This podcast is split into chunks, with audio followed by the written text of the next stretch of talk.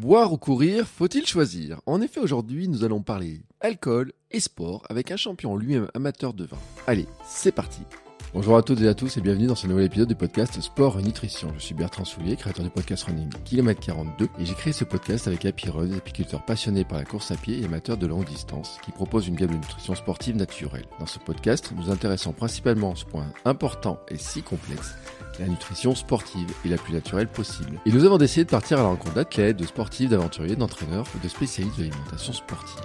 Et aujourd'hui, nous allons donc parler d'un sujet que je ne pensais pas aborder un jour dans un podcast lié au sport. Apéro, vin, champagne, bière, peut-être est-ce une partie de votre menu pendant ces fêtes de fin d'année. Aujourd'hui, nous lançons donc une série de trois épisodes sur le sport et l'alcool. Deux sujets, je dis, qui dans ma tête ne vont pas vraiment bien ensemble. Et pourtant, et pourtant, l'alcool, le vin est un sujet très culturel, surtout en France. C'est une tradition. Beaucoup de sportifs aussi en boivent. Beaucoup d'anciens sportifs de très haut niveau sont devenus alcooliques, notamment des nageurs olympiques hein, qui ont témoigné. L'alcool est aussi vu comme un élément de cohésion dans certains sports, on pense au rugby, sa fameuse troisième mi-temps, mais certaines anecdotes venues de l'équipe de foot Arsenal, par exemple, montrent que ça touche tous les sports. Et l'alcool est aussi considéré comme un produit dopant dans certains sports ou un produit de récupération quand on parle de la bière dans l'endurance. Ce sont des sujets que nous allons balayer avec trois épisodes. Dans 15 jours, nous parlerons d'addiction et de la consommation parfois incroyable d'alcool chez certains sportifs, de ses rites de passage, de comment l'alcool vient s'insérer dans sa vie de sportif sous pression. Et dans un mois, nous aurons le témoignage d'un coureur d'ultra ancien alcoolique qui nous explique son parcours et qui nous montre à quel point le corps peut se reconstruire. Et pour débuter cette série, aujourd'hui nous avons invité Bruno Eubi. Nous l'avions déjà invité plusieurs fois car Bruno fait partie des références sur longue distance, vainqueur des 100 km de Millau, équipe de France de 24 heures à 100 km, champion du monde sur 100 km, entraîneur et désormais jeune triathlète, hein, euh, à la soixantaine passée. Il a bouclé l'Ambraman l'an dernier pour ses débuts en triathlon. Et je ne le savais pas car nous en avions jamais parlé, il est aussi amateur de vin. Et il a toujours été même quand il était athlète de haut niveau. Alors comment a-t-il concilié sa passion pour le vin et sa carrière de sportif de haut niveau? Vous allez écouter qu'à l'époque, tout comme maintenant, il a fixé quelques règles dans sa consommation, dans son entraînement, ce qu'il boit, quand il boit, comment il boit. C'est justement de ce sujet dont nous allons parler. Bruno nous parle de sa passion, de ses règles, de sa vision de l'alcool et du vin, d'anecdotes aussi en tant que sportif et entraîneur sur comment allier les deux. Et bien entendu, avec modération. Allez, c'est parti. Bonjour Bruno. Bonjour Bertrand. Comment vas-tu? Ben, Ça va très bien. Ravi de, te retrouver pour une nouvelle discussion. Et oui, nouvelle discussion sur un sujet auquel moi je te dis je ne connais rien du tout. Mais alors, rien du tout. Et euh, mais comme j'ai l'habitude de faire le candide, novice et compagnie, ça me va bien, tu sais. Euh, aujourd'hui, on va parler d'un sujet, alors qui pour toi c'est une passion, si j'ai bien compris. C'est ça. C'est ça, c'est vrai que c'est une, c'est une de mes, de mes passions en dehors du, du, sport, qui fait partie vraiment intégrante de ma vie. Il y a quelques passions et le vin, l'œnologie en, en font partie. Alors, ce qui peut sembler comme ça, a priori un peu surprenant, étonnant, peut-être pour certaines personnes, en se disant, mais un champion comme toi, qui a, des titres, qui a gagné des courses, etc., euh, boit du vin, passionné par l'œnologie, etc. Ça fait longtemps que tu es passionné par le vin?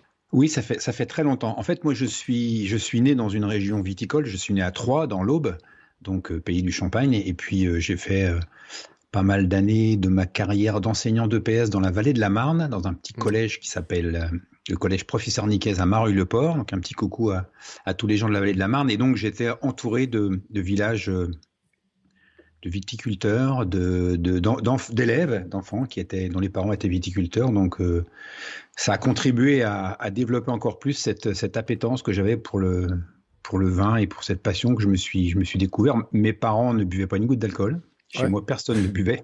Donc voilà, je ne sais pas si ça aurait fait partie de tes, questions, mais voilà, chez moi, personne ne, buvait d'alcool. Mais, mais voilà, j'ai été attiré par, euh, par tout ce qui a tout ce qui a trait au vin. Très jeune. C'est-à-dire que en fait, euh, toute ta carrière, tout le temps, t'étais passionné par le vin, quoi. Je veux dire, c'est pas euh, une passion. Euh, mon truc, c'était de dire, c'est pas une passion récente, tu vois, ou un truc comme ça. Non, non, non dès, très jeune, je me suis, je me suis intéressé au vin et, après, passer, passer, enfin, arrivé à l'âge où, je pouvais m'en acheter, mm. voilà, j'ai commencé vraiment à m'intéresser, à chercher, à comprendre. Et, je n'ai aucune idée et je ne sais pas pourquoi cette, cette passion est arrivée. Je ne sais pas parce que franchement, autour de moi, enfin, mes parents ne buvaient pas une goutte d'alcool, donc je ne sais pas du tout comment je me suis pris de passion pour, pour ça, c'est il n'y a, a, pas d'explication en fait. Bon, bah écoute, euh, les passions, c'est comme ça. Hein. Tu aurais pu te passionner pour les timbres ou euh, les papillons. Euh, tu as choisi les bouteilles. je, je, sais pas quel est le plus cher. bon, ça prend un peu de place les bouteilles. Peut-être, tu as peut-être une cave. Je sais pas comment tu gères ça, mais. Oui, c'est ça, oui. Oui, oui. oui j'ai une cave et puis j'ai une armoire aussi à vin pour que les vins soient à bonne température. Donc oui, c'est. Euh, alors j'ai transmis cette passion par contre à, mon, à mon fils, mmh. Simon. Je ne sais pas s'il écoutera ce podcast, mais euh, peut-être parce que lui est, vraiment passionné de, vin aussi. Donc ça, je l'ai transmis à mes, enfants. Comment on goûte un vin, mmh. quelles sont les spécificités d'un vin. Et lui, il a donc une cave à vin euh, à Épernay et c'est essentiellement grâce à lui maintenant que je, peux hum, vraiment me procurer des, bonnes bouteilles. Donc j'ai des, petites quantités, mais je peux cibler vraiment ce que je veux grâce, euh, grâce à lui euh, qui est, qui est caviste. D'accord. Bon, c'est un sujet intéressant le vin parce que on en parlait avec Patrick Rollo, dont on n'a pas encore diffusé l'épisode hein, euh, par rapport au moment d'enregistrement, puis on va le diffuser un petit peu plus tard. qui était qui était alcoolique. on avait parlé un petit peu de son parcours, etc. Et on disait que le vin, c'est quand même très culturel. On est dans un pays où l'alcool est très culturel. Le vin, alors toi en plus, bon, la Marne, euh, Champagne et compagnie, euh, en plus, vous avez le champagne. Et donc là, mondialement connu. Même si je t'avoue que euh, je suis, je passais à Reims un petit peu de temps en temps à une époque. J'ai pas l'impression qu'il y avait tant de vignes que ça partout, mais peut-être que je passais pas par les bonnes routes. En tout cas, quand on est dedans, ça, ça paraissait pas si comme ça, comme ça. Et c'est culture. Vraiment, il y a une espèce, il y a une culture autour de ça. Il y a des grands lobbies, on exporte, on est très fier de tout ça, etc. Euh, et pour autant, euh, la, question qu'on va se poser, parce que là on parle de sport et tout, c'est comment finalement on rend tout ça compatible avec un mode de vie sportif, un mode de vie sain, comment tu as rendu ça euh, compatible aussi avec ta vie d'athlète de haut niveau, d'entraîneur, etc. Parce que il y a des questions qui se posent, hein, les gens, etc. Comment comment on peut gérer tout ça? Et donc c'est pour ça qu'on a décidé de faire cette série sur l'alcool, parce que c'est quand même à la fois un truc culturel et à la fois un truc qui, qui pose question quand même, hein, même si on parle de la bière de récup, hein, euh, un peu pour se donner bonne conscience après la bière, mais quand même, hein, comment toi tu vois ces choses-là en fait? Alors c'est vrai, c'est exactement ça. C'est vraiment très culturel. On est, on est quand même des Gaulois, hein. donc mmh. euh, on aime ça. On, a ça dans notre culture, et, c'est vrai qu'à l'inverse, euh, parfois dans des réunions entre amis, euh, celui qui ne boit pas d'alcool est montré du doigt, et ça c'est vraiment pas bien. C'est vraiment pas bien. Ça, ça, prouve à quel point c'est culturel. Voilà, mais ça c'est pas bien. Il faut pas le faire. Il faut pas montrer du doigt les gens qui, qui ne qui ne boivent pas d'alcool ou, ou euh, penser qu'on ne peut s'amuser que si on a bu et que si on est euh, alcoolisé. Ça, c'est les choses contre lesquelles je me, je me bats.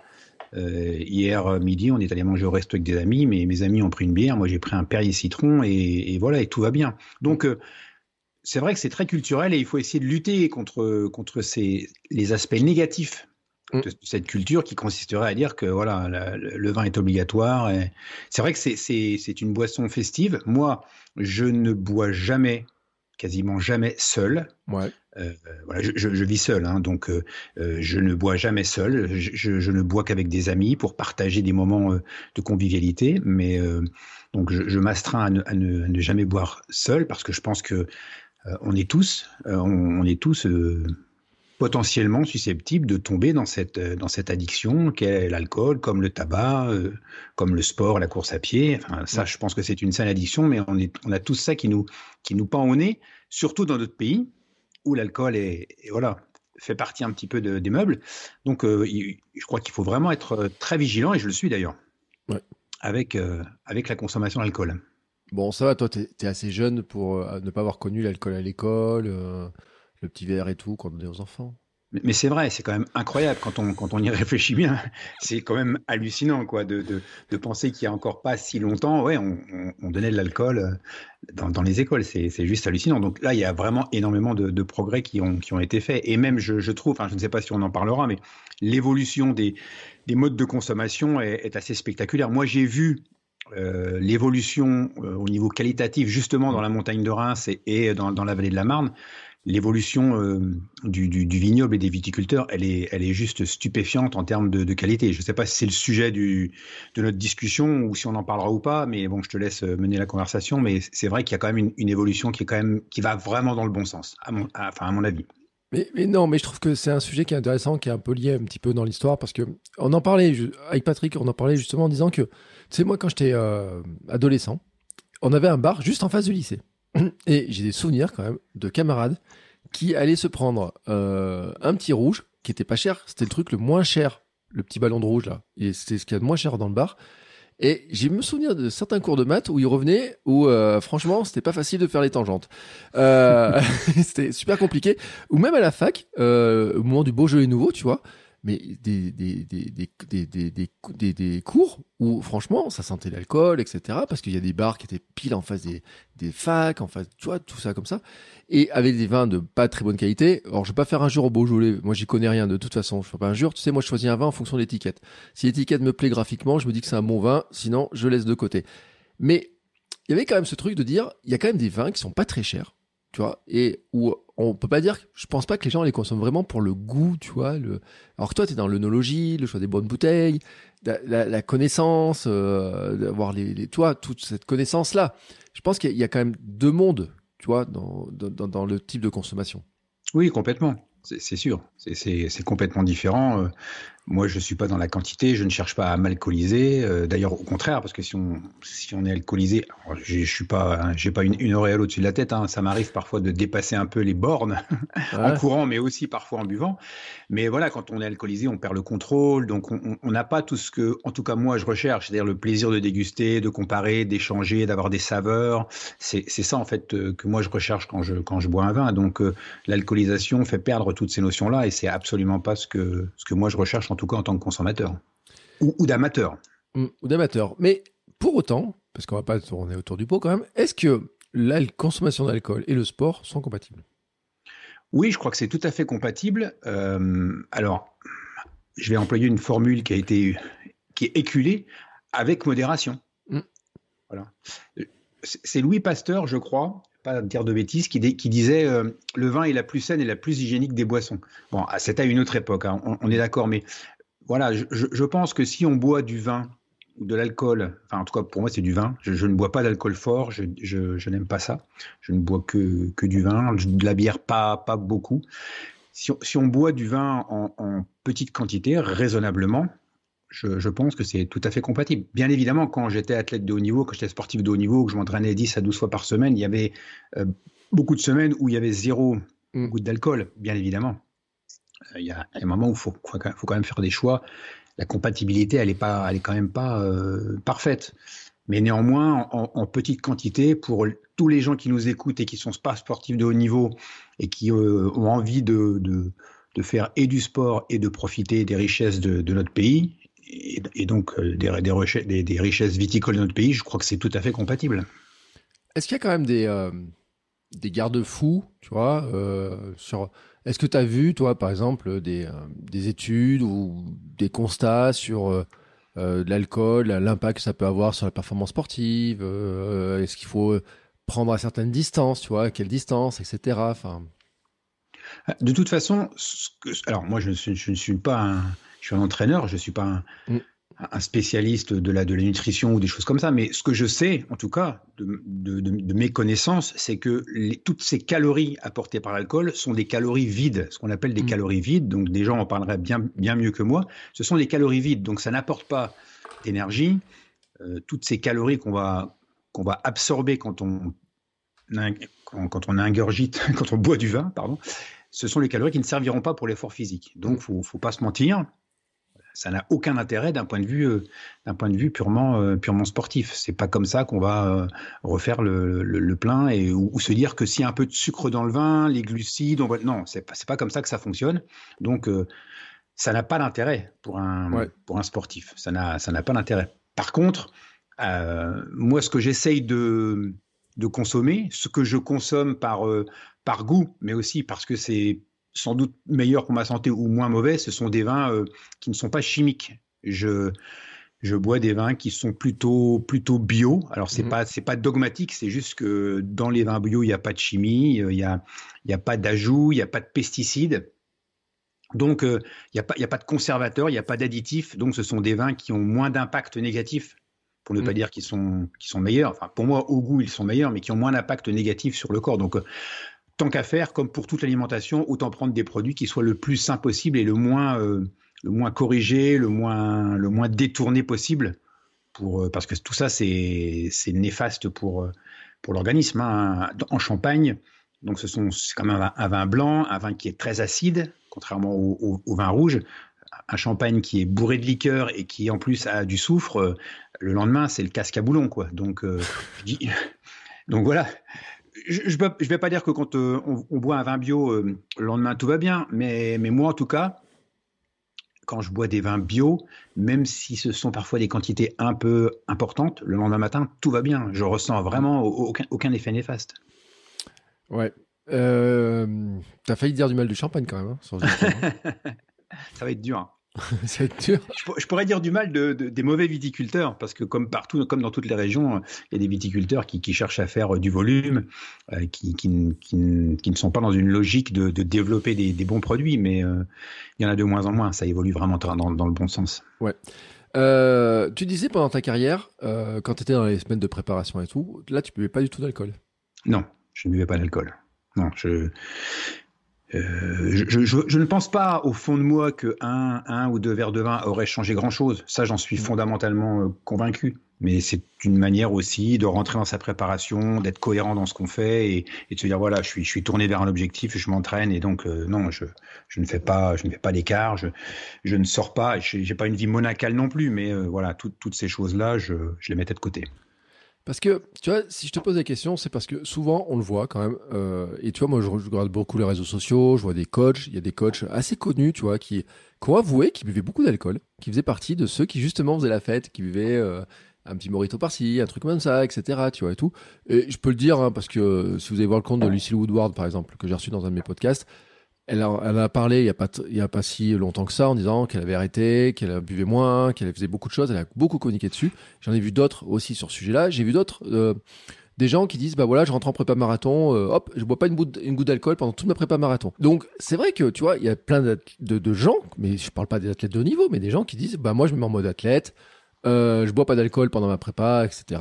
Euh, je pense que même c'est même pas une question de mettre tous les signes, tous les trucs de leur côté. C'est être dans un mode euh, dire bah là maintenant je me concentre dessus quoi. C'est ça. C'est ça, c'est une façon de, de rentrer dans sa préparation avec des routines, avec des, avec des habitudes. Après, moi, je, je sais que j'ai toujours tendance à dire aux gens, attention, évitez de vous priver, parce que Mm. ceux qui sont très euh, rigoureux dans leur préparation, qui vont mettre euh, beaucoup d'investissement sur l'entraînement, qui vont cesser de boire, qui vont cesser de sortir, qui vont cesser de manger euh, des choses qui leur font plaisir, souvent derrière, on a, on a un contre-coup et euh, quand l'objectif est passé, déjà, on a un petit coup de moins bien parce que psychologiquement, on est on est un peu démuni, on a atteint l'objectif. euh, voilà, on a, on a tous ce, ce moment où après l'objectif, après la course, on se sent un petit peu moins bien parce que voilà, il, y a une petite, une petite dépression dans le sens où hop, l'avion euh, redescend un petit peu et, et, et là, euh, on pourrait tomber dans, dans des comportements un peu, un peu excessifs. Mm. Donc, je crois qu'il faut, il faut aussi faire attention à ça. C'est pas de se dire, euh, voilà, pendant, pendant X semaines, je ne bois pas une goutte d'alcool, je ne mange pas une sucrerie, euh, ni, ni, ni un bout de gras et, et je ne fais que m'entraîner. Et puis après l'objectif, euh, allez, c'est la fiesta, quoi. Faut, Ouais. faut, faut se méfier. Moi, je me méfie de ces comportements excessifs. Je, je fais très attention à ça. Bon, ce qui est bien avec toi, c'est que tes prépas font que 10 semaines. C'est ça. Non, parce que, eh, genre, il y en a qui font des prépas de euh, marathon de 24 semaines. J'en ai vu hier qui attaquaient. euh, alors, je Ouais. le dis, on enregistre, on est le 13 novembre. Euh, J'en ai vu qui attaquaient aujourd'hui, euh, le 13 novembre, leur préparation pour le marathon de Paris. Paris. Avril. Paris. Oh. Et tu sais, moi, je regarde ça et je me dis, mais comment c'est possible? Déjà, moi, tu sais, j'ai du mal. Et en plus, là, cet épisode, on va le diffuser juste avant les fêtes. Et justement, les fêtes, c'est quand même un moment où il y a encore plus euh, la convivialité, la famille, euh, les trucs à fêter, la bouteille du 1er janvier, fin de Noël, enfin, tous ces trucs-là, tous ces apéros, tous ces trucs-là comme ça, quoi. Donc, c'est vrai quand même. Hein, tu te dis, euh, si je me mets pendant 5, cinq mois comme ça, sans une goutte, il y a un côté à gérer pour ceux qui apprécient en plus le bon goût, d'apprécier tout, et, et c'est compliqué. Donc, sur une période aussi longue, c'est encore plus compliqué, moi, je trouve. Ouais, c'est ça. C'est encore plus compliqué. Et donc, je, je crois que Là, on peut parler, moi j'aime pas employer ce terme-là, mais là on peut parler de sacrifice du coup. Et, mm. pour, le, et pour le coup, euh, qui dit sacrifice euh, peut dire derrière euh, effet, effet, rebond. Donc on n'est pas là pour vanter les, les, vertus du vin, même si par exemple le vin rouge a quand même certaines vertus. Hein. On, on, parle de, de, de, de, vertus un peu antioxydantes, alors les polyphénols, etc. Bon, je ne je, je suis pas un spécialiste sur le sujet, mais bon, tout n'est pas à jeter dans, dans, le, dans le vin, dans certains vins d'ailleurs, et donc on peut, euh, surtout en période de fête, enfin, je veux dire, c'est.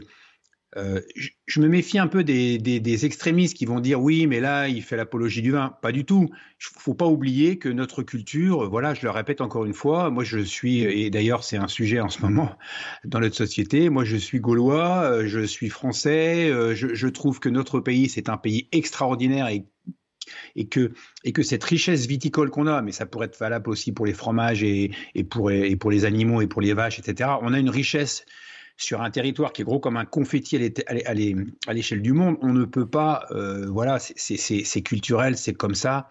Donc on peut pas euh, d'un revers de main euh, faire disparaître euh, faire disparaître tout ça. Et justement il y a tellement de, French bashing en ce moment où euh, les Français ont un peu honte d'être Français. Moi je, trouve qu'on a vraiment ça pour nous et il faut pas l'oublier ça fait partie de nos racines. Donc les fêtes arrivent on peut s'autoriser sans problème à avoir du vin de qualité en quantité modérée pour profiter des amis et de la famille euh, pour autant, euh, comme tu dis, hein, c'est vrai que sur des périodes de préparation, avant des courses par exemple, on va éviter peut-être quand même. Oui, mais bien sûr. Avant, avant, avant une course, il faut, il faut éviter parce que parce que la charge d'entraînement est importante et parce que le vin, euh, si je ne me trompe pas, c'est c'est pas quelque chose qui réhydrate, c'est comme la bière. Euh, mm. la bière, le vin, euh, le café, ça déshydrate. Donc ce sont des des choses qu'il faut consommer avec une grande modération quand on quand on s'entraîne parce que quand on s'entraîne, on a besoin justement de s'hydrater, de s'hydrater correctement et donc avant un objectif, non, je pense qu'il faut il faut vraiment réduire considérablement pour ne pas dire supprimer euh, la consommation de, de vin, d'alcool et, toutes ces choses-là. Et encore là, je, enfin, moi, à titre personnel, je ne bois jamais d'alcool fort. Je mm. J'en bois jamais, je n'aime pas ça. Donc euh, moi, quand je pense œnologie, quand je pense vin, je pense souvent, je pense plutôt vin rouge, vin rouge de très bonne qualité. Donc je l'ai dit tout à l'heure, plutôt bio. Euh, bon, champagne bien sûr parce que parce que c'est ma région mais ça reste quand même des alcools qui ne sont pas extrêmement forts et qui n'ont pas euh, d'effet euh, très très néfaste sur le corps. Je, ne bois pas de whisky, mais euh, mais quelqu'un qui boit du whisky ou comme tu dis des moritos, des choses comme ça. Là, on a du sucre, de l'alcool. Enfin, c'est vraiment des choses qui, pour moi, ne sont pas du tout profitables en préparation de l'objectif. Ouais. tiens, toi qui avais des capteurs de glycémie, on avait fait un épisode sur les capteurs de glycémie et tout. tu as déjà bu du vin et regardé si l'impact sur ta glycémie?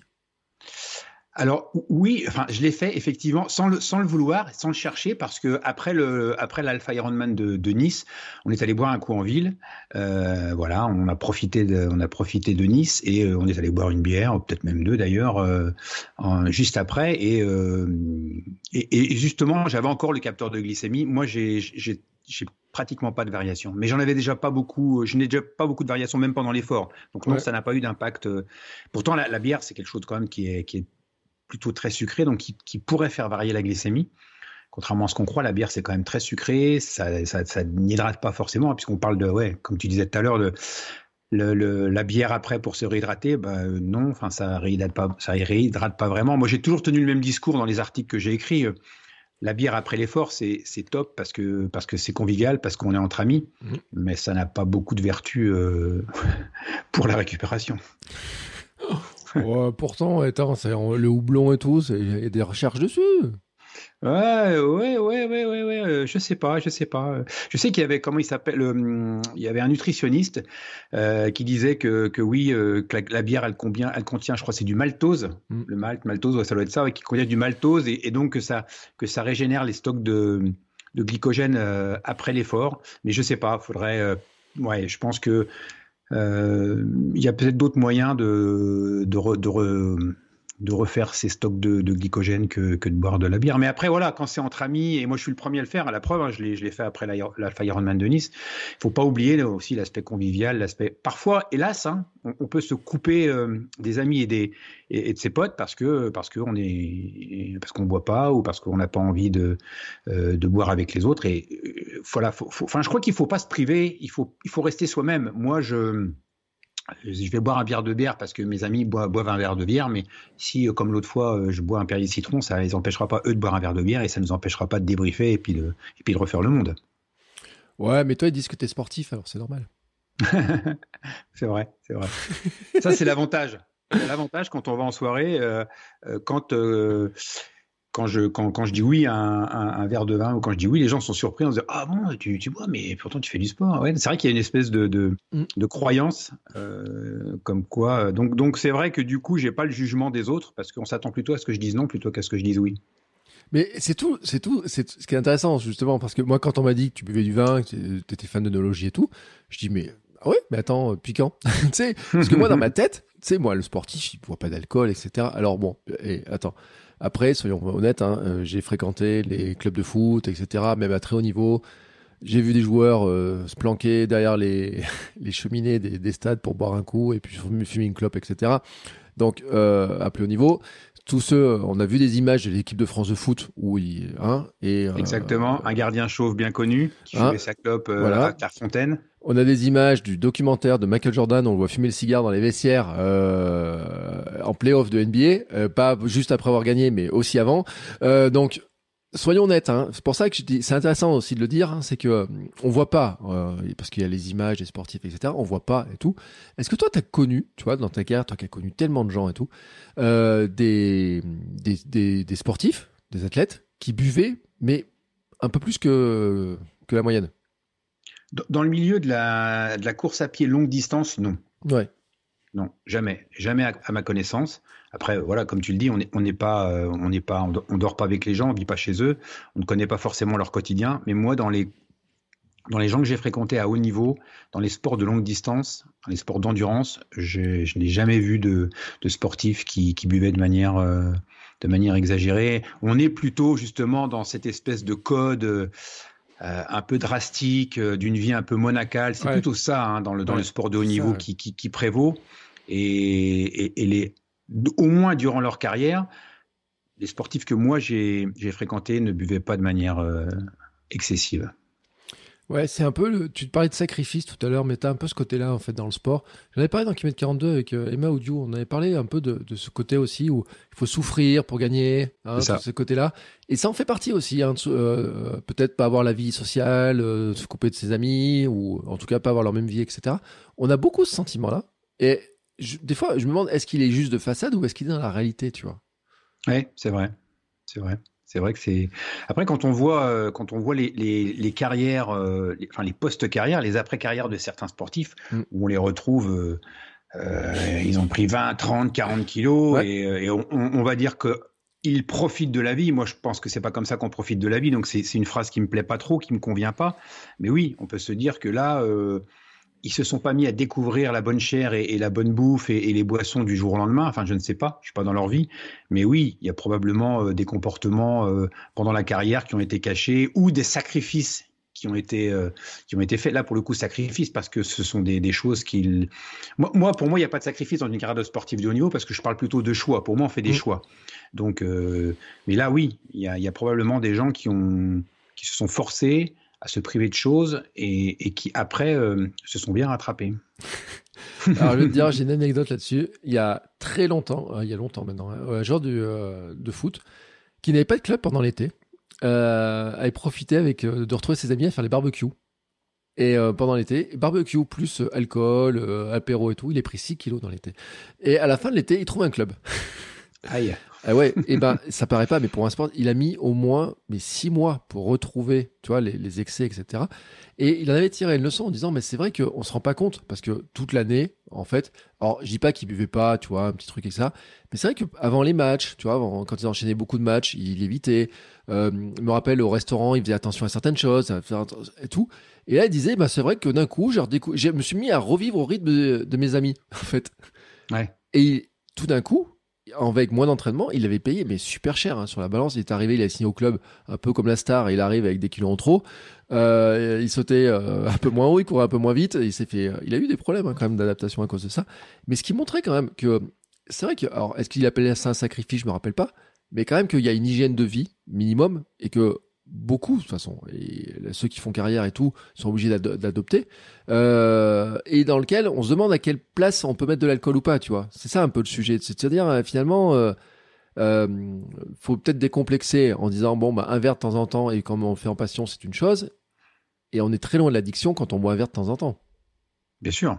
Bien sûr. Alors, il y a même des recommandations hein, hein euh, de, dire que finalement un verre de vin de temps en temps, un par jour ou deux, je sais plus. Euh, voilà, c'est quand même relativement euh, profitable. Hein, c'est, ça fait partie du, du French du French paradoxe. Je crois qu'il y a des études qui ont été faites pour montrer que dans le sud, où justement on boit plus de vin, on a moins de problèmes que dans d'autres régions. Alors je vais pas les, vais pas les nommer pour pour pas stigmatiser, pour pas que les, les gens qui nous écoutent le prennent mal, mais dans d'autres régions plus plus axé sur la bière, euh, les, gens se portaient euh, un petit peu moins bien. Alors je dis pas que c'est pour ça qu'il faut boire du vin, mais euh, il y a aussi ce côté un peu différent du type d'alcool qu'on boit et de l'impact que ça peut avoir sur, sur la santé. Mm. Après, pour en revenir aux sportifs, là encore, je voudrais pas choquer les, gens qui nous écoutent, mais quand on est sportif d'endurance, quand on fait de la course à pied de, de longue distance, on sait très bien que, chaque kilo, on va le payer très cher, que, mm. que les excès, on va les payer très cher parce qu'on est seul face à soi-même. Il n'y a pas de petits copains qui. Alors, je ne vais pas critiquer les, footballeurs, j'ai beaucoup d'admiration pour eux et pour tous les sportifs d'ailleurs, mais si ça va un peu moins bien, on est quand même 11 dans l'équipe. Euh, donc, euh, si on court un peu moins vite, si euh, en course à pied, si tu cours un peu moins vite, ben voilà, tu cours un peu moins vite et et l'impact il est il est il est immédiat. Donc, il me semble que les sports individuels donc pas forcément la course à pied, mais tous les sports individuels et particulièrement les sports d'endurance, on ne peut pas trop s'autoriser à faire des excès parce que tout l'entraînement qu'on va, qu'on va mettre en place, qui nécessite des heures et des heures, va être euh, entre parties, en, enfin, en partie euh, un peu perdu ou sera moins bénéfique à cause de, de l'alcool. Je crois qu'il faut être cohérent dans ses choix et, moi, c'est ce que j'ai essayé de faire. Je me dis, voilà, tu vas pas mettre en, en, en œuvre des programmes d'entraînement, aller faire des choses qui sont parfois difficiles et puis d'un autre côté, euh, je vais pas dire tout perdre, mais perdre une, partie des bénéfices parce que parce qu'il y, a une bonne bouteille à boire ou des choses comme ça. Je crois qu'il y a une, forme de cohérence qui s'impose. Mmh. Donc ça veut dire que pendant ta carrière, euh, donc tu as des périodes de prépa, donc tu buvais pas une goutte, et après donc ta passion pour l'onologie c'était hors prépa quoi. Oui, c'est ça, à, distance des à distance des objectifs. Mais j'ai jamais bu. Euh, enfin, j'ai toujours essayé. Je m'efforce toujours de voilà de, de, de boire des. Bah, je vais pas dire des quantités qui sont qui sont minimes parce que pour quelqu'un qui boit pas, forcément, euh, ça ça peut paraître excessif. Mais euh, j'ai pas le sentiment que euh, la façon dont je dont je bois de l'alcool a un impact négatif mmh. sur sur ma sur ma performance physique. D'abord parce que je pense que je bois des, vins qui, ne sont, qui sont les moins impactants possibles, et puis parce que le bien-être que ça procure, les, relations conviviales et tout ce que ça apporte euh, dans, dans, le partage. Parce que quand on déguste un vin avec Simon, avec mon fils par exemple, on met une chaussette sur la bouteille, on déguste à l'aveugle, on essaye de trouver quel est le, le cépage, de quelle région ça, vin, ça vient, est-ce que c'est du vin blanc ou du vin rouge, est-ce qu'il a un goût de, de myrtille ou est-ce qu'il a un goût de champignon? Donc on est vraiment dans le partage, on est vraiment dans la recherche, on, on est centré sur soi, un peu comme quelqu'un qui, qui fait son footing. Moi je dis aux gens, quand vous, fait, quand vous courez, euh, centrez-vous sur, sur vos sensations. Et ben quand on déguste un vin, on est vraiment centré sur ces sensations. Est-ce que ça pique? Est-ce que c'est doux? Est-ce que c'est sucré? Est-ce que c'est salé? Est-ce que ça sent la pierre? Est-ce que ça sent le foin? Euh, Donc on est vraiment sur ça. Vraiment, on est vraiment sur la dégustation euh, pure et dure. Est-ce que ça sent beaucoup le sucre Un champagne? Est-ce qu'il est dosé? Pas dosé? Euh, Est-ce que c'est du Pénot Est-ce que c'est du Meunier? Est-ce que c'est du Chardonnay? Donc on est vraiment dans une démarche qui qui n'est pas de boire pour boire. Mmh. Euh, j'ai quand même une question subsidiaire dans l'histoire. C'est que tu dis en préparation, on boit pas d'alcool. Mais si tu prépares le marathon du Médoc? Ah ouais, alors là, moi je dis toujours, hein, quand on fait une sortie longue, il faut qu'elle soit le plus spécifique possible. Ouais. Donc là, il faut prévoir l'entrecôte bordelaise, les huîtres, euh, le vin, etc., etc., etc. Ah ouais, c'est vrai qu'au Médoc, euh, il y, a, y, a, de quoi, y, a, y a de quoi faire. Hein. Après, je vois pas. Alors, je critique pas le, le Médoc. Hein. Moi, je l'ai fait, je l'ai fait je, l'ai fait sans jamais boire une goutte d'alcool. Par contre, après, je profite. Mais je vois pas comment c'est possible, franchement, hein, mm. à mon niveau. Hein, mais il y en a des milliers qui, le font, hein, de, boire et de, et de courir en même temps. C'est quelque chose que je ne peux pas faire. Je vois pas comment c'est.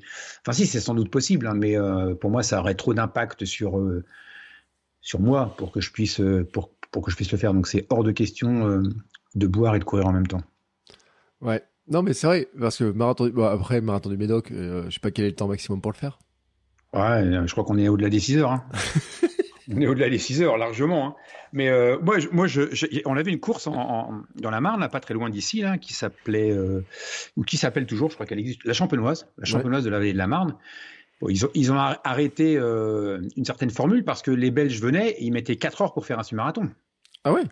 Mais ils arrivaient avec 3 grammes, quoi. Enfin, 3 grammes, peut-être même 6 grammes, hein, d'alcool dans le sang. Donc, euh, c'était devenu n'importe quoi. Au Médoc, c'est pas, pas ce qui se passe du tout, mais, mais euh, on a plein de marathons festifs comme ça. Je, je, ne veux pas dire que chaque région viticole a son marathon, mais, mais, quasiment. Le marathon de Chablis, le marathon de Sully-sur-Loire, le marathon des, des, Côtes de Beaune, enfin voilà, Beaune, euh, l'Alsace, voilà, c'est devenu un peu une, une tradition et c'est très ancré maintenant dans, dans la culture. Donc, c'est vrai qu'il y a aussi des courses Mm. où euh, on est déguisé, où euh, on boit de l'alcool et on court en même temps. Ouais. Et il y a aussi beaucoup de courses, d'ailleurs, j'ai remarqué. Alors, d'ailleurs, il y a des traditions. C'est-à-dire que, bon, toi qui, dans le champagne, tu sais, sur les podiums, il y a les bouteilles de champagne qui sont ouvertes, etc. On va aller. Les athlètes, est-ce qu'ils boivent le champagne ou pas? Enfin, ou est-ce qu'il faut se contenter de juste le pchit, comme ça, là, le faire, euh, hein, je sais pas. Mm, je pense qu'ils font surtout semblant. Ouais. ouais.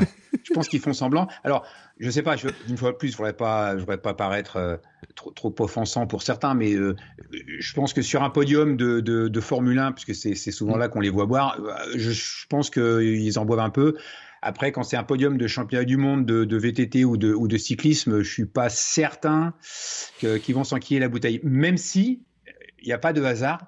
J'ai vu une vidéo il n'y a, a, pas tellement longtemps où euh, on voit une course cycliste et on voit des différents vainqueurs. Mm. Alors le premier vainqueur qu'on voit, c'est Pogacar. Et l'autre, il descend le verre de bière cul sec. Et dans les autres courses, on voit les autres vainqueurs, ils trempent les lèvres et puis euh, ils boivent pas, tu vois. Donc, donc je, pense que l'idée de la vidéo, c'est de dire Pogacar, c'est vraiment un mec cool, il gagne des courses, il est mm. bon. Euh, en plus, moi, j'adore ce gars-là. Et, et, en plus, voilà, quand il y a un verre de bière à, à boire, il le descend direct. Mais la plupart du temps, je suis pas certain, en fonction des sportifs, qui qui vraiment le, la, la, bouteille de champ. Mais je crois que je n'ai jamais entendu une interview de sportif dire que dans sa hum, récupération, quoi que ce soit, qui buvait de l'alcool ou une bière ou qui buvait le champagne à l'arrivée ou quoi que ce soit. Même, il y a plein de courses où, où il y a des bouteilles qui sont offertes et tout, tu vois, sur les courses et tout. Moi, j'ai participé à des courses dans les régions un peu euh, viticoles où on t'offre une bouteille à l'inscription, des choses comme ça, etc. Mais mm. je pense pas avoir entendu un jour quelqu'un dire que euh, il allait boire une bière ou quoi que ce soit après une course, tu vois. Euh, euh, autant j'ai entendu qu'il mange une pizza, qu'il mange, qu'il boive une, qu'il mange une glace, il vont se prendre je sais pas quoi et tout. Mais rarement t'entends dire oui bah tiens on va, je vais faire une grosse sortie ou je vais boire un coup avec les copains etc. Je l'entends très rarement ça quand même tu vois. Ouais, nous dans notre région c'est c'est c'est quand même quelque chose qui qui se pratique. Ouais Ouais, régulièrement. Dans les trails, euh, il y a toujours euh, un manège carré. On appelle ça le manège carré. Il y a toujours un manège carré. Et puis, euh, et puis voilà, c'est les gens passent du temps à boire des bières et, à discuter entre eux. Ouais, si quand même, c'est quand même quelque chose que moi je que moi je vois. Mais c'est peut-être lié aussi à la, c'est peut-être lié aussi à la, à la région. Hein. Ouais. C'est ça. Même si en Champagne. la bière, c'est pas forcément la boisson de, de, prédilection, mais il arrive souvent de, de, de voir effectivement sur des courses des gens passer du temps après, discuter, refaire le monde et, boire une bière. Ouais, bah moi je le fais avec un verre de ceinture. Très... Bah oui, voilà, c'est ça. toi, toi, toi, culturellement, c'est c'est de l'eau avec des bulles, mais c'est pas les c'est pas du champagne. Et il faut le dire quand même, c'est mieux de récupérer la ceinture qu'à la bière. Faut pas se mentir, ça va beaucoup mieux. Ça va beaucoup mieux physiologiquement. Moi, j'ai aucun mérite, c'est qu'en fait, j'aime pas, j'aime pas ça en fait. Tu vois, c'est le truc. Euh, J'avais une, une, bonne blague. Je disais, moi, j'achète une bouteille de vin par an. Une bouteille de vin par an, tu ce que c'est? C'est un petit, euh, petit vin euh, pour, euh, tu sais, sucré, tu un vin blanc sucré, là, type. Ouais, les, vins liquoreux. Ouais, les vins liquoreux, c'est le seul truc qui passe. Montbazillac, choses comme ça. Ouais. Parce que c'est mon, ma, c'est ma addiction au sucre, tu sais, qui fait ça en fait. Moi, c'est. Ah oui, d'accord. J'aime bien ce côté liquoreux. Mais en plaisantant, je le disais avec ma belle famille à un moment donné, je disais, bah cette année mon stock euh, de ma bouteille elle est là, c'est ma seule bouteille de l'année, etc. moi je le fais pas faire fortune, etc. Donc j'ai, tu vois, moi j'ai pas de mérite en fait à dire bah je bois pas, ça me prive, ça me prive, j'ai aucune privation, tu vois, dans, dans, dans ce truc-là. Mais par contre, c'est vrai que je pense que c'est normal, tu vois. Tu disais, toi, c'est une passion. Il y a des gens qui aiment bien boire un coup. Il y a les vies sociales, etc. Et il y a plein de gens qui se posent la question de dire, mais comment je peux l'intégrer Est-ce que je m'en prive et tout Et c'est vrai que quand il y a trop de privation, enfin, c'est vrai que tu dis après, on peut avoir un contre-coup. C'est pas si facile que ça à gérer pour, euh, pour, certaines personnes. Non, c'est ça. C'est trop de privation, tue la privation, et du coup, euh, je pense qu'il faut se méfier du, faut se méfier du retour de bâton. Donc euh, après, c'est vraiment très personnel. C'est-à-dire que les, mmh. les, gens qui, qui, qui vraiment se privent et, et risquent, risquent après, après cette phase de privation de, de craquer et d'être dans, dans l'excès, comme c'est souvent le cas peut-être qu'il faut euh, leur apprendre à, boire de manière euh, plus, euh, plus modérée, de, manière surtout qualitative. Moi, je crois vraiment que la qualité de ce que l'on boit, la qualité du vin, est importante. Mm. D'abord d'un point de vue gustatif. Moi, si je, si je bois des vins bio, des champagnes pratiquement pas dosé, c'est parce que je trouve ça meilleur. Ça exprime le fruit, ça exprime vraiment la, richesse euh, du vin, le travail du, vigneron. On a cette notion de terroir, euh, quand on aime le vin, on a cette notion de terroir qui est très importante. En Champagne, on a, on a des terroirs qui sont différents et même dans des terroirs qui sont identiques, le, travail du vigneron va, va permettre d'offrir des vins qui sont complètement différents. Donc c'est, euh, je dirais pas, je vais pas faire une comparaison euh, en disant que c'est comme le fromage ou c'est comme la viande. Une viande de salaire, ce n'est pas une viande. Euh, alors, j'ai pas forcément d'exemple qui me viennent tout de suite parce que je maîtrise maîtrise pas le sujet, mais euh, voilà, les, différentes races bovines n'ont pas le même goût, les différents fromages, bien évidemment, n'ont pas le même goût, et les vins aussi n'ont pas le, même goût. Donc moi, je, suis vraiment un fervent adepte de cette approche qualitative Mm. et d'essayer de découvrir ce qu'il y a de particulier et de, et de spécifique à, à, chaque produit, de se tourner vers des, vers des vins qui sont, qui sont des vins naturels et les moins chimiques possibles, où, l'expression du terroir et du vigneron, elle, prend le dessus sur tout le reste. Ouais, euh, c'est drôle parce que dans mes recherches, j'avais cherché quand même un expert qui disait que le vin rouge augmente le taux de ferritine et donc c'est intéressant pour les sportifs de l'extrême qui sont sujets à l'anémie et euh, ce qui est le cas en course à pied, hein, notamment. Euh, et en fait, euh, il disait aussi que ça a un effet positif sur la décontraction musculaire. Hein D'accord. Euh, mais il disait quand même, attention, c'est que c'est de là en prendre régulièrement ou quand on va chez le kiné et tout, faut pas en faire, tu vois. Ben voilà, c'est ça. Il y a un débat quand même. C'est-à-dire qu'il y a un vrai débat. Alors après, je sais pas combien il y a eu d'études et tout qui ont été faites sur le sur ces choses-là. Mais il y a un vrai débat, et c'est vrai que il y a un truc aussi, tu vois, tu parlais dans la culture, il y a des sports, il y a la culture de la troisième mi-temps. C'est ça. Le fameux rugby et tout. Alors, en Champagne, le rugby, c'est pas votre, euh, c'est pas votre plus grande spécialité. Euh, pas trop. c'est pas Même s'il y a un bon club à Épernay, je leur donne le bonjour d'ailleurs. Mm, c'est vrai qu'il y a un bon club à Épernay, t'as raison. Mais c'est vrai que sur le, le coup, il y a des, euh, y a ce côté troisième mi-temps, c'est plutôt du, c'est le côté bande, c'est le côté euh, liaison de groupe, c'est le côté festif, c'est le côté rassemblement, on fête le combat, enfin, tu vois, c'est, on n'est plus, c'est Bon, ça se fait avec l'alcool, mais finalement, euh, c'est surtout le moment festif qui compte. Oui, bien sûr. Et puis ça, c'est pareil, c'est de la culture.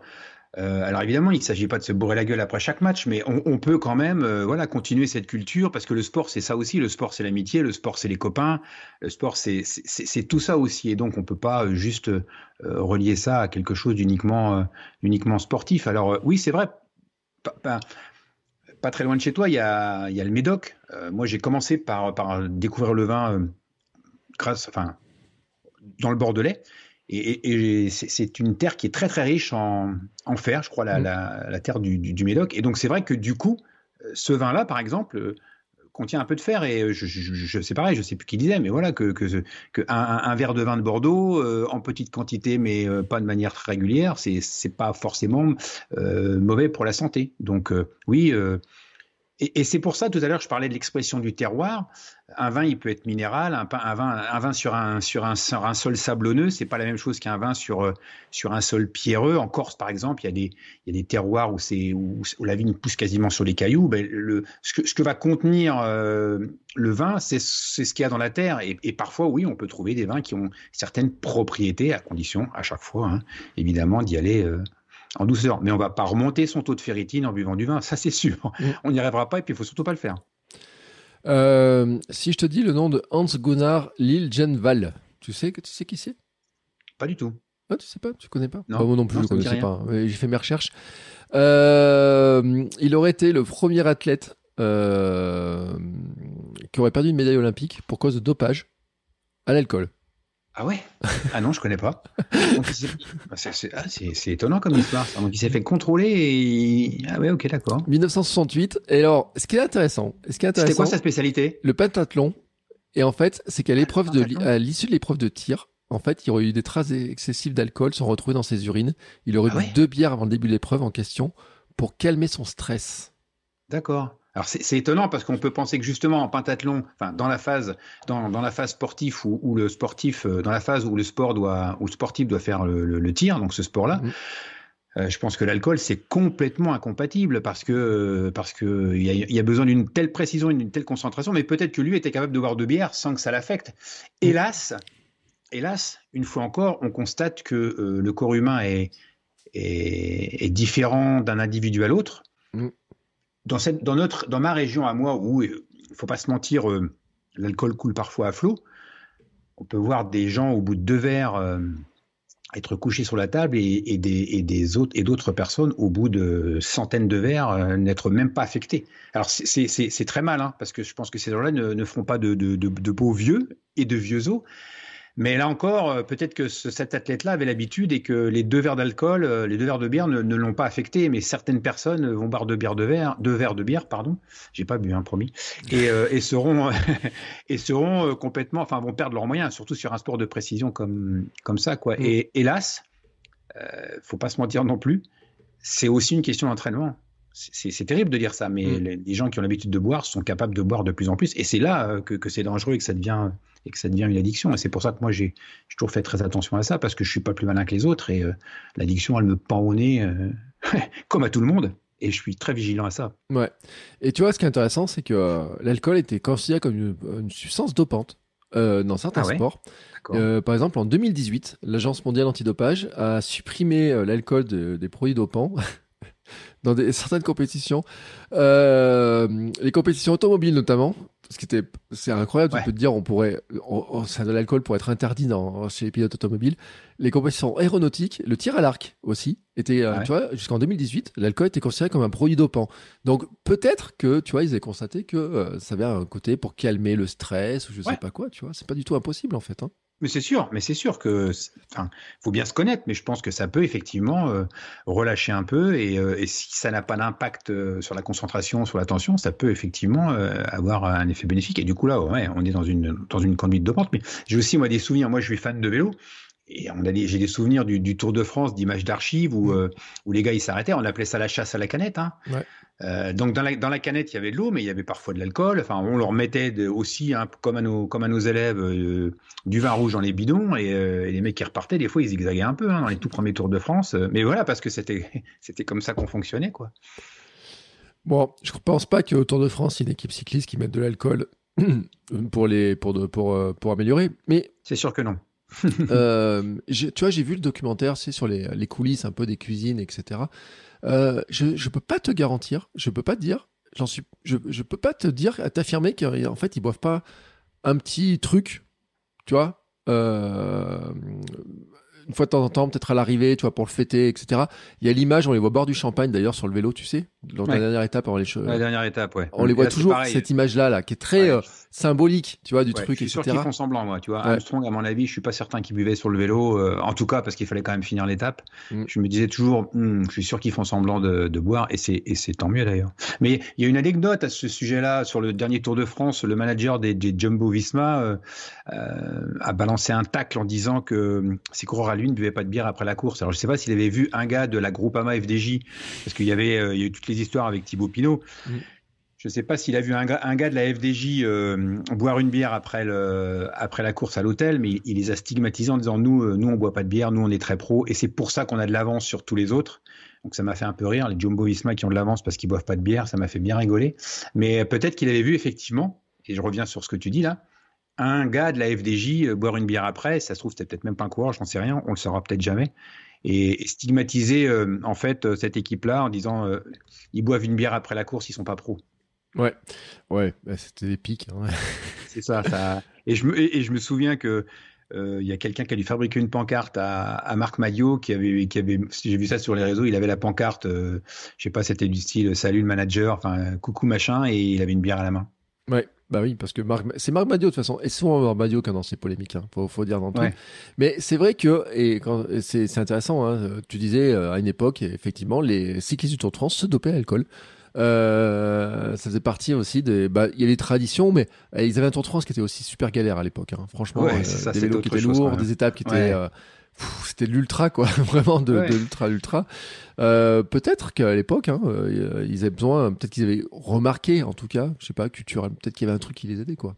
Ouais, puis à l'époque, c'est ce qui se dit, enfin, c'est ce qui se pratiquait. Euh, dans les champs, on buvait de l'alcool, euh, les soldats, on leur donnait de l'alcool. Enfin voilà, c'est l'alcool, ça a longtemps aussi été utilisé pour pour ça. On disait que ça donnait de la force. Enfin, euh, et, et, quand on en donnait à nos à nos enfants à l'époque où on le faisait, c'est aussi pour ça, parce qu'on avait cette vision de l'alcool qui n'était pas quelque chose de nocif, mais quelque chose qui donnait de la force, du courage, etc., etc. Donc, je pense que ça a mis du temps avant de disparaître, et, et ça s'est poursuivi un peu comme ça, et aussi pour les sportifs. Ouais. Et pour ceux qui se posent la question, pour finir l'histoire de la polémique là sur le Tour de France, euh, la Jumbo quand même, ils ont servi de la bière sans alcool pour fêter la, victoire de Vingegaard à la fin, tu vois. Ah, ils sont allés jusque là, d'accord. Ouais. On dit oui, on a bu quatre bières, mais de la bière sans alcool. Alors bien sûr, après il y a les sponsors et tout qui sont mis dans l'eau, etc. Mais ce qui montre quand même que c'est des questions qui sont euh, intéressantes, euh, qui parce que je pense que dans tous les domaines, c'est vrai qu'il y en a qui doivent aimer, apprécier ce genre de choses. Et c'est vrai qu'une vie, une une saison pour ces, pour des sportifs de haut niveau, elle est longue quand même. Hein. Elle commence très tôt, elle finit très tard. Il euh, n'y a pas beaucoup de repos. Euh, donc, euh, tu parlais de choix, de sacrifices, etc. C'est quand même. Il y a des moments, enfin, ils ont des. Puis ils roulent sans arrêt et tout. C'est que c'est pour ceux qui apprécient ces moments-là et tout, ça doit être quand même un truc à gérer. Et je pense qu'ils doivent avoir des, des gestions particulières de ça. Oui, forcément. C'est c'est obligatoire, c'est obligatoire. Et ils savent d'ailleurs que quand ils ont des moments où, euh, alors voilà, je ne veux pas citer de nom, mais je, je, je connais un, cycliste professionnel euh, qui, qui, aime bien justement de temps en temps, et, il sait très bien, il sait très bien que le lendemain matin, après mmh. avoir bu une ou deux bières ou un ou deux verres de vin, euh, il va l'avoir dans les chaussettes euh, quand il va monter sur le vélo. Ils sont conscients de ça, ils sont conscients de ça. Mais après, une fois de plus, je pense que c'est on voit, on voit de plus en plus, on en parle maintenant, alors on va un peu dériver du sujet, mais bon, euh, ne me laisse pas trop digresser, mais on, voit des, sportifs qui parlent maintenant euh, des problèmes qu'ils ont euh, par rapport à, la, dépression. De plus en plus de sportifs parlent. Il y avait un très beau reportage sur, sur Stade 2 hier sur une plongeuse qui, a arrêté le sport du jour au lendemain parce qu'elle était en dépression, c'était trop dur. Moi, je crois que le sportif de haut niveau, il est, il est aussi il euh, y, a plein d'addictions et il a une épée de Damoclès au-dessus de la tête qui est justement de, de tellement s'entraîner et de tellement faire de sacrifices, c'est-à-dire ce mm. ne sont plus des choix de vie mais des sacrifices, qu'il peut verser dans, dans, dans, certains, dans, certains excès ou, voir euh, arrêter du jour au lendemain. Il y a un cycliste qui a arrêté du jour au lendemain, il n'y a, pas tellement longtemps, j'ai oublié le nom, mais voilà, donc euh, moi je trouve que c'est plus sain et plus efficace d'avoir un sportif de haut niveau qui, de temps en temps, va s'autoriser une bière qui va lui permettre de se détendre, qui va lui permettre de, parce, parce qu'il aime ça et parce qu'il en a envie et parce que c'est dans sa culture, ce que je faisais moi, de temps en temps, je m'autorisais à le faire, mais ça me procurait. Alors, c'est même pas une, question de bien-être par rapport à, l'alcool ingéré. C'est un environnement. C'est difficile d'expliquer ça. À chaque fois que je parle de ça, j'ai toujours, euh, j'ai toujours l'impression d'avoir devant moi les, les, les chantres de l'anti-alcoolisme qui vont dire mmh. ouais, ils, prêchent pour, pour l'alcoolisme, c'est pas bien parce qu'on a des on a des gens dans notre société qui sont qui sont excessifs et qui n'acceptent et qui n'acceptent pas la contradiction. Donc moi je me fais pas le chantre de l'alcool, hein, je, je c'est même tout le contraire, mais je pense que pour certains sportifs parfois euh, il vaut peut-être mieux avoir deux bières dans les chaussettes et, faire sa sortie longue en ayant passé un bon moment et en, ayant décompressé un peu que, euh, que de rester sur une attitude euh, un peu rigoureuse qui fait qu'à un moment ou un autre, on va péter un plomb parce qu'on a, on a trop fait justement de sacrifices et qu'on a oublié l'important, le plus important, c'est de faire des choix de vie et de ne pas s'obliger à faire les, à faire les, à faire les choses. Alors on pourra me rétorquer qu'on peut très bien faire ça sans boire de l'alcool et que on n'est pas obligé de boire un, verre d'alcool pour passer un bon moment entre amis. Oui, c'est vrai, mmh. c'est vrai. Mais moi, à titre personnel, il m'arrive de passer de très bons moments en partageant un verre avec des amis ou sans. Mais ce qui est intéressant, c'est que euh, tu, on parlait d'addiction. Et le sport est une addiction. Hein. On est au bout de 7 heures par semaine d'entraînement, euh, on est accro aux hormones, etc. Et tu vois, dans mes recherches, j'avais trouvé, en fait, on s'est rendu compte quand même qu'il y a pas mal d'anciens nageurs et, qui sont traités pour alcoolisme maintenant. Parce qu'en en fait, ils ont remplacé l'addiction de leur activité. Alors, en plus, les nageurs, les pauvres, enfin, moi, à part compter les petits carrés au fond de la piscine, c'est pas une activité très stimulante. Hein, et en fait, euh, a priori, euh, certains quand même ont trouvé dans l'alcool un moyen, tu vois, d'avoir une nouvelle dépendance en fait, quelque chose où ou de après carrière et euh, c'est pas des petits noms hein, quand même. Hein. dedans, il y a Michael Phelps. Oui, votre médaille olympique. Yann Thorpe, 5 titres, Grand Taquette, 3 médailles d'or. Ryan Lochte, bon lui en plus il était chopé pour dopage. bon, il y, a tout un tas de choses. Il y a un Français qui a, qui a annoncé ça il y a pas longtemps, le frère de, de Maïla Metella. Ouais euh, Mehdi était là, je sais plus. Mm. Et pareil, qui, qui, a eu un gros moment de dépression, un gros trou d'air mm. après, euh, après les Jeux Olympiques, je crois, et, euh, et qui donc a, a, a, sombré dans l'alcoolisme. Et, et, là, il vient de revenir, et il vient d'ailleurs de faire une très belle performance. Donc, euh, donc, donc voilà, hein. oui, oui, je pense que ce des conduites excessives dans l'entraînement et dans certains sports peuvent, peuvent, conduire, peuvent conduire à ça. Et, euh, et les chantres du euh, zéro, zéro verre d'alcool devraient, à mon avis, euh, prendre en compte aussi ce, ces, phénomènes-là. Mmh. Si c'est pour tomber dans l'addiction et, et, devenir alcoolique après sa carrière, où est l'intérêt de, de, faire du sport? Voilà. Et donc, ce que disait le médecin, justement, c'est que tant qu'il y avait le sport, certains de ces sportifs, bah, ils arrivaient à se limiter en disant non, mais les compétitions, il faut que je fasse attention, etc. Je limite. Et mm. par contre, après, à la retraite, ça repart en live. Et euh, il dit, en fait, c'est le même comportement qu'on trouve chez les chefs d'entreprise, qui sont, tu sais, euh, qui font travailler beaucoup, beaucoup, beaucoup, etc., qui sont un peu aussi sur ces comportements-là. Et alors, il peut y avoir d'autres trucs, mais qui montrent hein, que euh, bah, ces gestions-là, elles sont très personnelles. Hein, une psychologie autour de ça, et que c'est vrai que la, la privation totale, Hein, en tout cas, peut avoir des conséquences sur le phénomène de rattrapage qu'il peut y avoir derrière.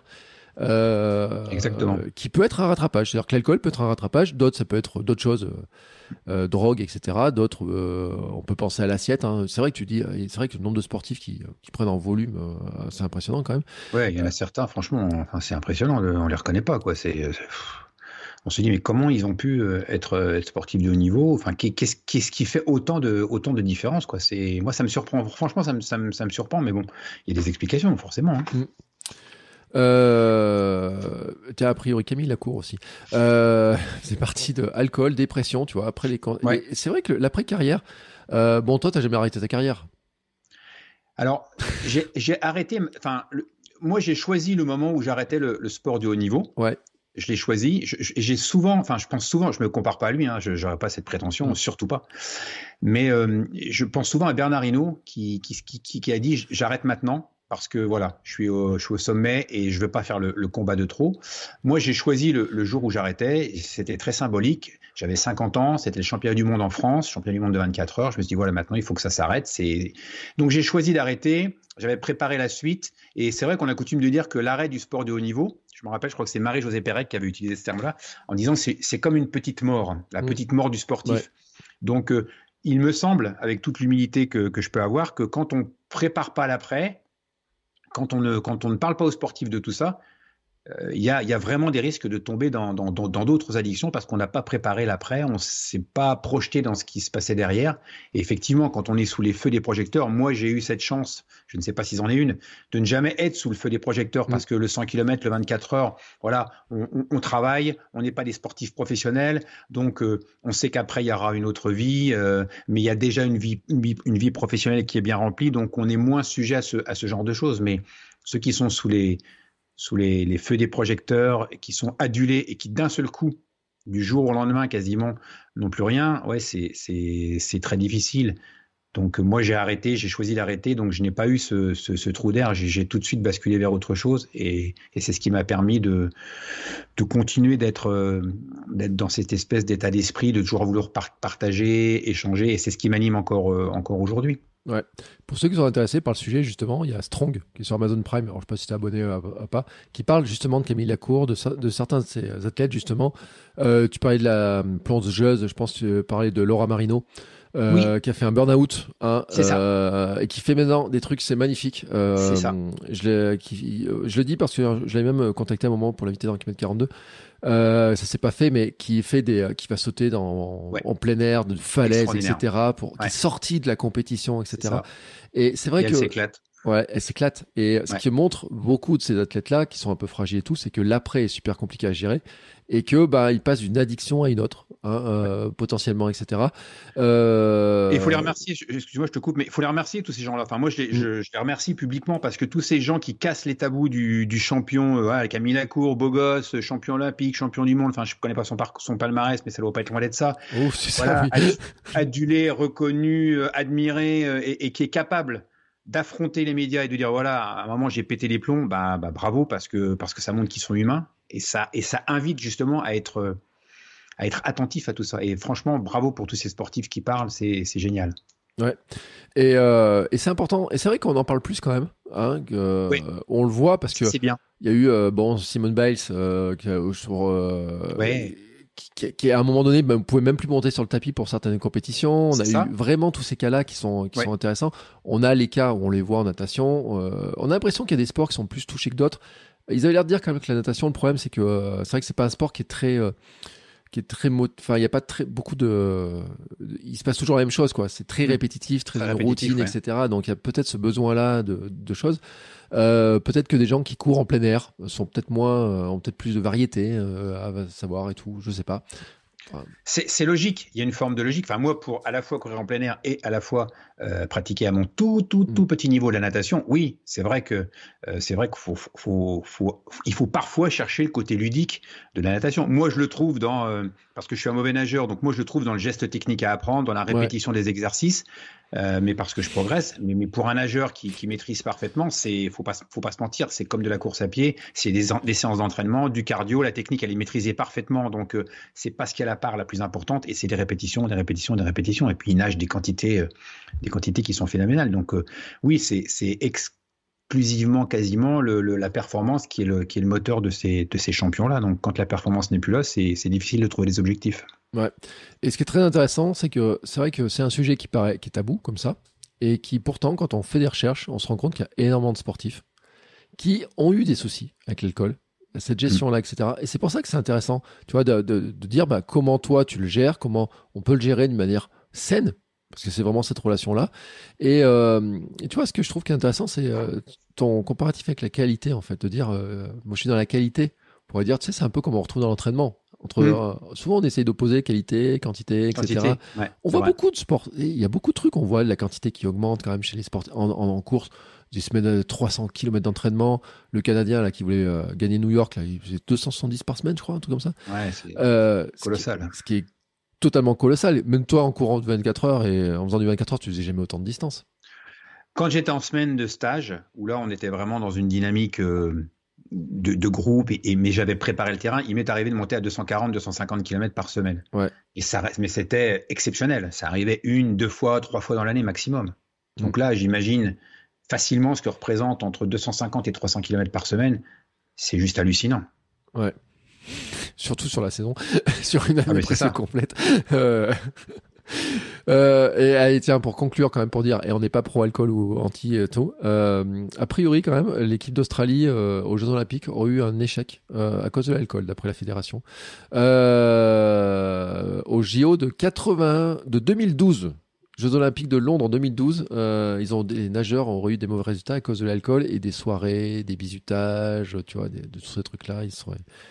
Ils étaient trop laxistes dans leur entraînement. Tu vois, comme quoi, on peut creuser un peu, on trouvera dans plein de fédérations, dans plein de sports, etc., des, un vrai problématique, une vraie question qui doit se gérer, que chacun doit gérer, et on le dit en plus, là, il y a les fêtes, etc. Donc, on va le dire pour terminer là-dessus.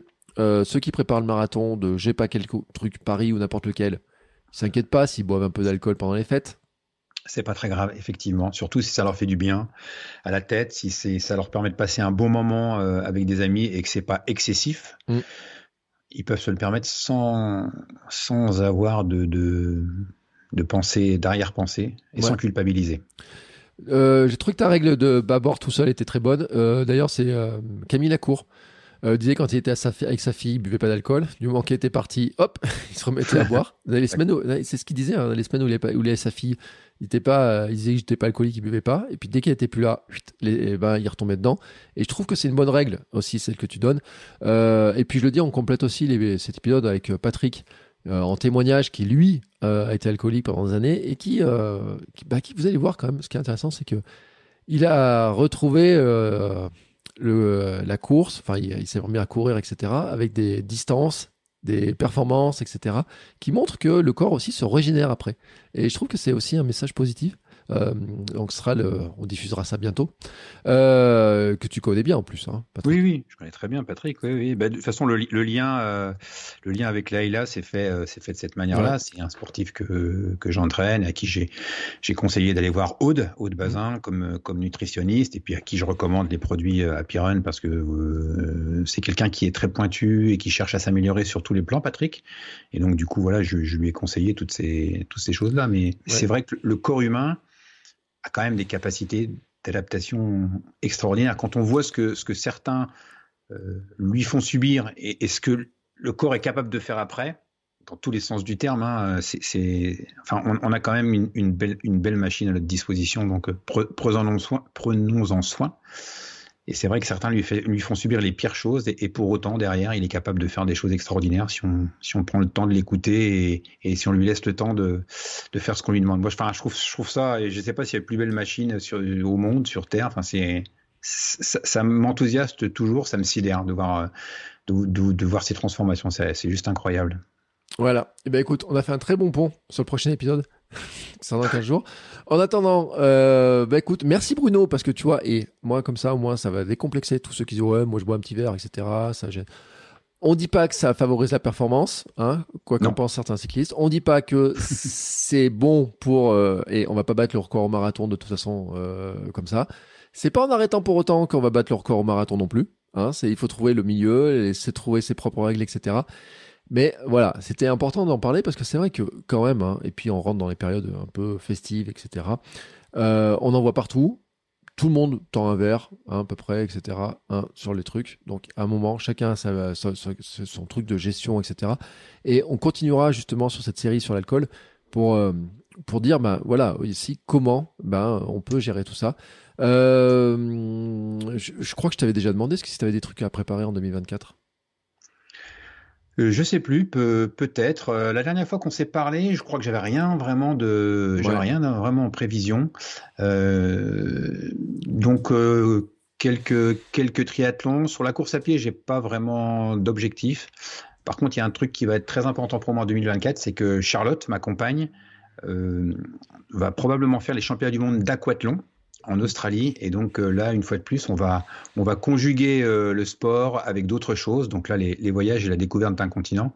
Donc ça va être un peu le, truc prioritaire pour moi en 2024. Ça va être euh, pas forcément moi, mais, mais, mais, des, des gens que, que j'aime et que j'apprécie. Eh ben écoute, en tout cas, je vous souhaite belle réussite dans ces projets-là. merci encore pour le temps passé. Avec plaisir. Un plaisir. C'était très intéressant aussi. Tu, tu, partages, toi, ta vision de l'alcool, du, du vin, du champagne, comment tu consommais ça, etc. Parce que euh, je trouve qu'il y a des. Euh, c'est intéressant, tu vois, de, de, de, montrer ça, puis de dire aussi que, euh, bah, euh, bah, que finalement, ça fait partie aussi des, des produits qui nous entourent. Hein, et que quand vous faites des recherches un petit peu sur le, sur le sujet, euh, les, les, les, liens sont très complexes. Hein. Le cerveau humain est quand même euh, très très complexe et que c'est un sujet qui est quand même euh, la dépendance. Hein, on parle beaucoup d'être accro. Je trouve qu'en fait, j'aime pas trop parce qu'on pointe beaucoup les accros au sport. J'ai vu des reportages un peu sur des, des gamins qui à la salle mm. de sport une heure par jour et on disait ah, ils sont accros au sport, sont accros au sport. J'ai envie de dire si s'ils sont accros au sport à émite et que c'est qu'une heure par jour, c'est ça. Hein, je pense que c'est plutôt, une bonne addiction. C'est plutôt une bonne addiction et qu'on est très loin de certaines autres addictions qu'on peut croiser euh, et dont on vient de parler, mais il y en a beaucoup d'autres comme ça. Et en tout cas, c'était important d'en parler. Bon, bah écoute, Bruno, je te remercie encore une fois. Euh, je te souhaite une belle fin d'année, des belles fêtes de fin d'année. Hein bon, même si tu vois, on est 13 novembre, un petit peu de temps, etc. Et, ça, va arriver vite, ça va arriver vite. Eh, mais ça va arriver super, super vite. Euh, peut-être qu'on se recroisera pour un autre épisode sur 2024. Hein, si on a d'autres sujets, on en parlera. Bien sûr. Et puis, euh, plaisir d'échanger, de, partager, de discuter comme ça. Bah, ton pu, c'est cool. Voilà, écoute, et, euh, et puis voilà, puis moi, tu sais, je continue à regarder ce que tu fais, tes plans, etc. Euh, j'ai pas prévu de 24 heures pour l'année qui vient, mais comme j'ai prévu... Ah. Non, non, non, non. Mais des, ma- des marathons, peut-être, plusieurs marathons, peut-être, dans, mon, dans, dans mes projets. Ça, C'est la force de notre sport. On a, parlé on a beaucoup parlé des autres sports. Euh, moi, parfois, je dis, ben, toi, un nageur, il nage, euh, un footballeur, il, il football. Nous, on peut euh, faire du trail, du marathon, du 24 heures, des crosses. Ça va être la période des crosses. On a quand même la chance avec ce sport d'avoir une, pratique multiple et variée. Et tu as bien raison d'aller picorer comme ça partout. C'est tellement, tellement intéressant, c'est tellement varié qu'il faut pas se priver. Voilà. Et euh, pour ceux qui creusent le sujet, je mettrai un lien quand même parce que, euh, a priori, l'INSEP s'est penché sur la question quand même. hein. Ah ouais. Les effets de l'alcool avec des chercheurs, etc. et tout sur, euh, sur le sujet. Euh, J'avais des liens dans mes, euh, dans, dans mes trucs et qui confirment l'effet état de déshydratation, euh, régénération musculaire, enfin tous ces trucs-là, là, comme ça, c'est il y, a y a des liens qui ont été faits. Et tu vois, ça ralentit même la resynthèse du glycogène, tu vois, comme on disait euh, la récup. Ouais, c'est ça. Voilà. Ouais, c'est euh, ça. Il y a du sucre dedans, mais c'est pas du sucre qu'on va utiliser. Voilà. Voilà, bref, et puis en plus on peut rajouter que l'alcool n'aide pas à mieux dormir, Euh, ça c'est encore un autre truc euh, qui fait partie des, des mythes, il y en a qui Ouais. disent que ça aide à dormir, mais mieux dormir, euh, c'est pas gagné, Euh, en non, tout cas c'est même plutôt l'inverse. c'est même plutôt l'inverse. C'est même plutôt l'inverse, ouais. Voilà. C'est même plutôt l'inverse. Alors, effectivement, quelqu'un qui est en état d'ébriété, ah oui, c'est sûr, il va, il va s'endormir facilement, mais il va pas passer une bonne nuit et il passera sûrement pas une nuit euh, régénératrice. Ça, c'est certain. Voilà. Et donc, dans les notes de l'épisode, je mettrai le lien vers le, justement l'étude qui a été faite. Euh, parce que je trouve que c'est intéressant aussi d'en parler. Et euh, qui donne un cocktail sans alcool. Tiens, tu vois. Comme ça. Je t'ai pas demandé ta recette préférée parce que tes recettes préférées, on les connaît, on les connaît maintenant. Tiens, si je t'ai- ah, si, tiens, j'ai une colle à te poser. Tiens, pour finir là-dessus. Ah. Un, un- un petit, un petit vin que tu recommandes, que te- ton petit vin préféré. Alors, si j'ai un vin préféré à mettre en avant, je dirais. euh, alors, euh, quel type de vin? Donc, champagne. Ouais. Champagne euh, bio, biodynamie si possible, sans dosage, Mm. et un 100% meunier de la vallée de la Marne. Pourquoi 100% meunier? Parce que c'est pas très connu, et parce que j'ai longtemps habité et enseigné dans la vallée de la Marne. Donc un, un champagne bio 100% meunier, une cuvée 100% meunier, c'est c'est sans doute le vin que, que je préfère. Et souvent dans ces régions, on peut aussi trouver des rosés de saignée. Donc, euh, si j'avais un vin à sortir, je dirais un, un rosé de saignée 100% meunier, bio et sans dosage.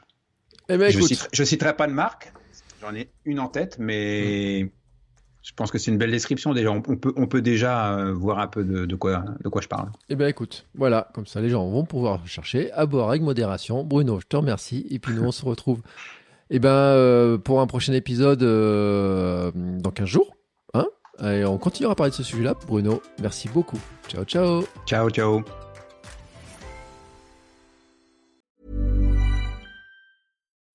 When you need mealtime inspiration, it's worth shopping Kroger, where you'll find over 30,000 mouthwatering choices that excite your inner foodie. And no matter what tasty choice you make, you'll enjoy our everyday low prices, plus extra ways to save, like digital coupons worth over $600 each week. You can also save up to $1 off per gallon at the pump with fuel points. More savings and more inspiring flavors make shopping Kroger worth it every time. Kroger, fresh for everyone. Fuel restrictions apply.